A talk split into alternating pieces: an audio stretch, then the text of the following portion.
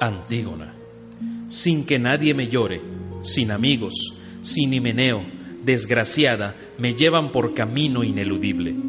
Ya no podré ver infortunada este rostro sagrado del sol. Nunca más. Y mi destino quedará sin llorar, sin un amigo que gima. Creonte, ha saltado del palacio y se encara con los esclavos que llevan a Antígona. ¿No os dais cuenta de que si la dejarais hablar, nunca cesaría en sus lamentaciones y en sus quejas? Lleváosla, pues, y cuando la hayáis cubierto en un sepulcro con bóveda, como os he dicho, dejadla sola, desvalida. Si ha de morir, que muera. Y si no, que haga vida de tumba en la casa de muerte que os he dicho. Porque nosotros, en lo que concierne a esta joven, quedaremos así puros, pero ella será así privada de vivir entre los vivos. Antígona, hay tumba, hay lecho nupcial, hay subterránea morada que siempre más ha de guardarme. Hacia ti van mis pasos para encontrar a los míos. De ellos, cuantioso número ha acogido ya Perséfona, todos de miserable muerte muertos. De ellas, la mía es la última y la más miserable. También yo voy allí, abajo, antes de que se cumpla la vida que el destino me había concedido. Con todo, me alimento en la esperanza, al ir de que me quiera mi Padre cuando llegue. Sea bien recibida por ti, Madre, y tú me aceptes, hermano querido. Pues vuestros cadáveres yo con mi mano los lavé, yo los arreglé sobre vuestras tumbas y celibaciones. En cuanto a ti, Polinices, por observar el respeto debido a tu cuerpo, he aquí lo que obtuve las personas prudentes no censuraron mis cuidados, no, porque ni si hubiese tenido hijos, ni si mi marido hubiera estado consumiéndome de muerte, nunca contra la voluntad del pueblo hubiera asumido ese doloroso papel. ¿Que en virtud de qué ley digo esto? Marido, muerto el uno, otro habría podido tener, y hasta un hijo del otro nacido de haber perdido el mío. Pero muertos mi padre, ya y mi madre, en el Hades los dos, no hay hermano que pueda haber nacido. Por esta ley, hermano, te honré a ti más que a nadie. Pero a Creonte esto le parece mala acción y terrible atrevimiento. Y ahora me ha cogido así entre sus manos y me ha llevado sin boda, sin himeneo, sin parte a haber tenido en esponsales, sin hijos que criar. No, que así, sin amigos que me ayuden, desgraciada, viva voy a las tumbas de los muertos, por haber transgredido una ley divina? ¿Y cuál? ¿De qué puede servirme, pobre, mirar a los dioses? ¿A cuál puedo llamar que me auxilie? El caso es que mi piedad me ha ganado el título de impía, y si el título es válido para los dioses, entonces yo, que de ellos soy tildada, reconoceré mi error. Pero si son los demás que van errados, que los males que sufro no sean mayores que los que me imponen contra toda justicia. Corifeo. Los mismos vientos impulsivos dominan aún su alma. Creonte. Por eso los que las llevan pagarán cara su demora. Corifeo. Ay de mí, tus palabras me dicen que la muerte está muy cerca, sí. Creonte y te aconsejo que en lo absoluto confíes en que para ella no se ha de cumplir esto cabalmente. Los esclavos empujan a Antígona y ella cede, lentamente, mientras va hablando.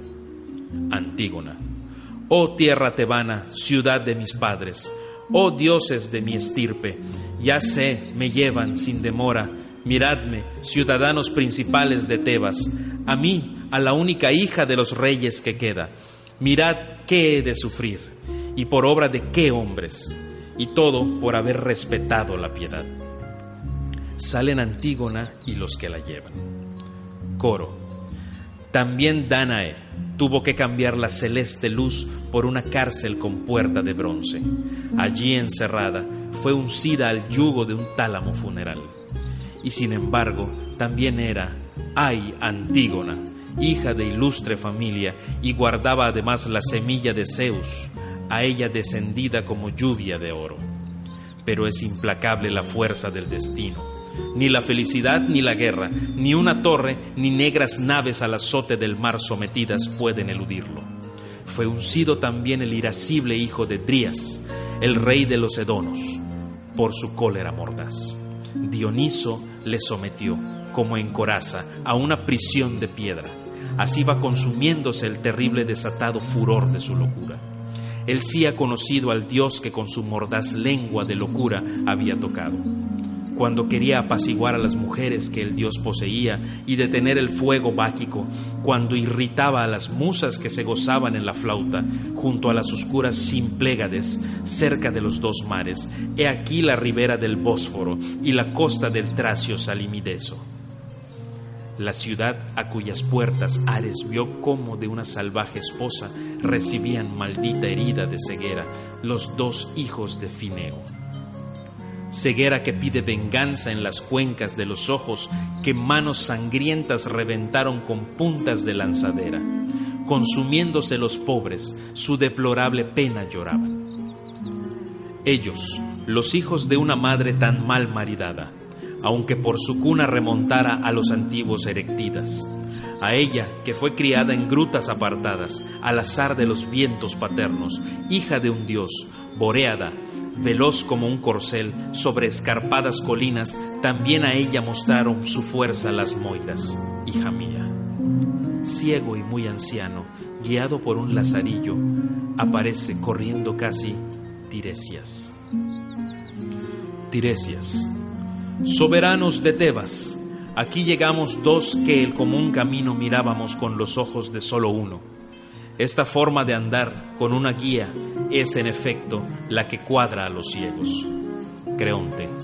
¿Qué hay de nuevo, anciano Tiresias? Tiresias, ya te lo explicaré, y cree lo que te diga el adivino. Creonte, nunca me aparté de tu consejo, hasta hoy al menos. Tiresias, por ello rectamente has dirigido la nave de Estado.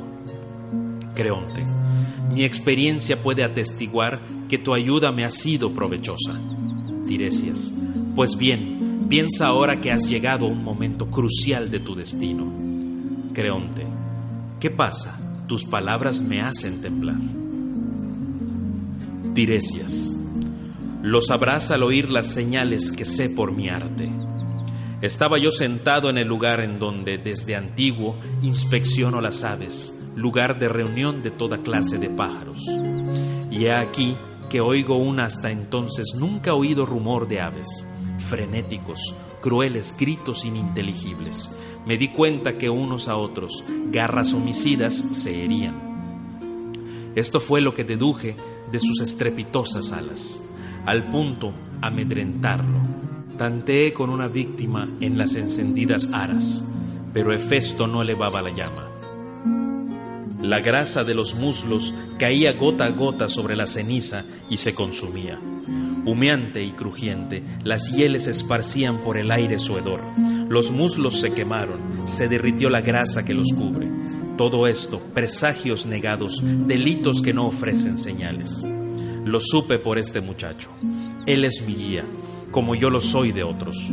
Pues bien, es el caso que la ciudad está enferma de estos males por tu voluntad porque nuestras aras y nuestros hogares están llenos todos de la comida que pájaros y perros han hallado en el desgraciado hijo de Edipo caído en el combate. Y los dioses ya no aceptan las súplicas que acompañan, al sacrificio y los muslos no llamean, ni un pájaro ya deja ir una sola cereal al gritar estrepitoso.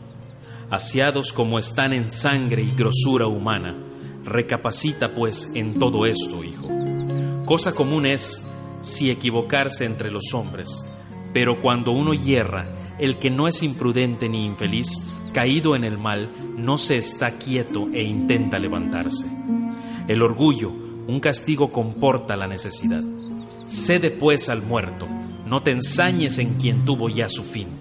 ¿Qué clase de proeza es rematar a un muerto? Pensando en tu bien, te digo que cosa dulce es aprender de quien bien te aconseja en tu provecho. Creonte todos, anciano, como arqueros que buscan el blanco, buscáis con vuestras flechas a este hombre. Y se señala a sí mismo. Ni vosotros, los adivinos, dejáis de atacarme con vuestra arte. Hace ya tiempo que los de tu familia me vendisteis como una mercancía. Allá, con vuestras riquezas, comprad todo el oro blanco de Sardes y el oro de la India. Pero a él no lo veréis enterrado, ni si las águilas de Zeus quieren su pasto hacerle y lo arrebatan hasta el trono de Zeus. Ni así os permitiré enterrarlo, que esta profanación no me da miedo.